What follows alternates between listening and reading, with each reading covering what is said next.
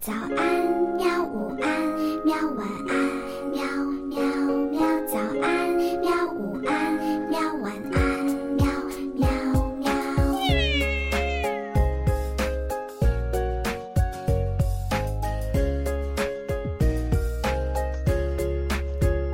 喜欢你。大家好，欢迎收听河南贝贝教育儿童电台，我是今天的主播梁老师，快来请一下我们今天的小主播，给大家打个招呼吧。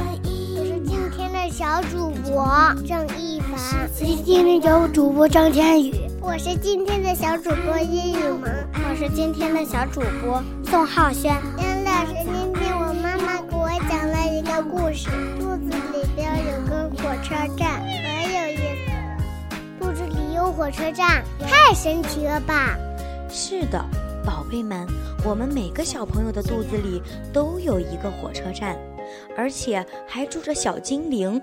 每天，我们的食物都要通过我们的小火车站到处去旅行。想知道食物是怎么去旅行的吗？让我们快快有请万能小博士告诉我们这是为什么吧。万能小博士属于孩子们的科学世界。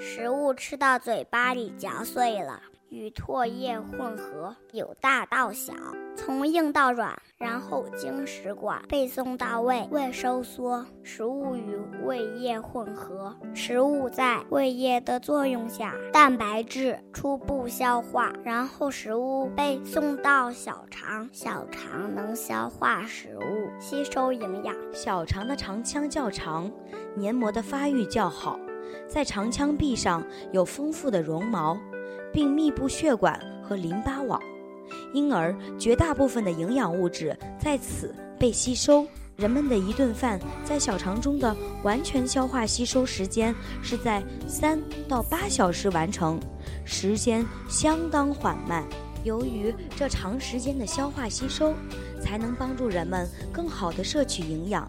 最后，食物碎屑及消化后产物进入大肠，大肠将部分水分等消化后，最终将残渣形成粪便排出体外，整个食物的人体旅行就结束了。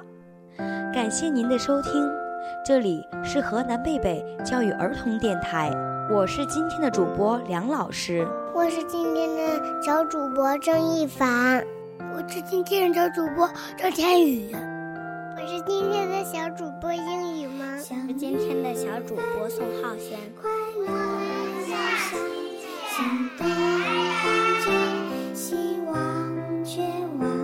不管明天会变得怎样，陪着我轻轻地唱，我们在静静。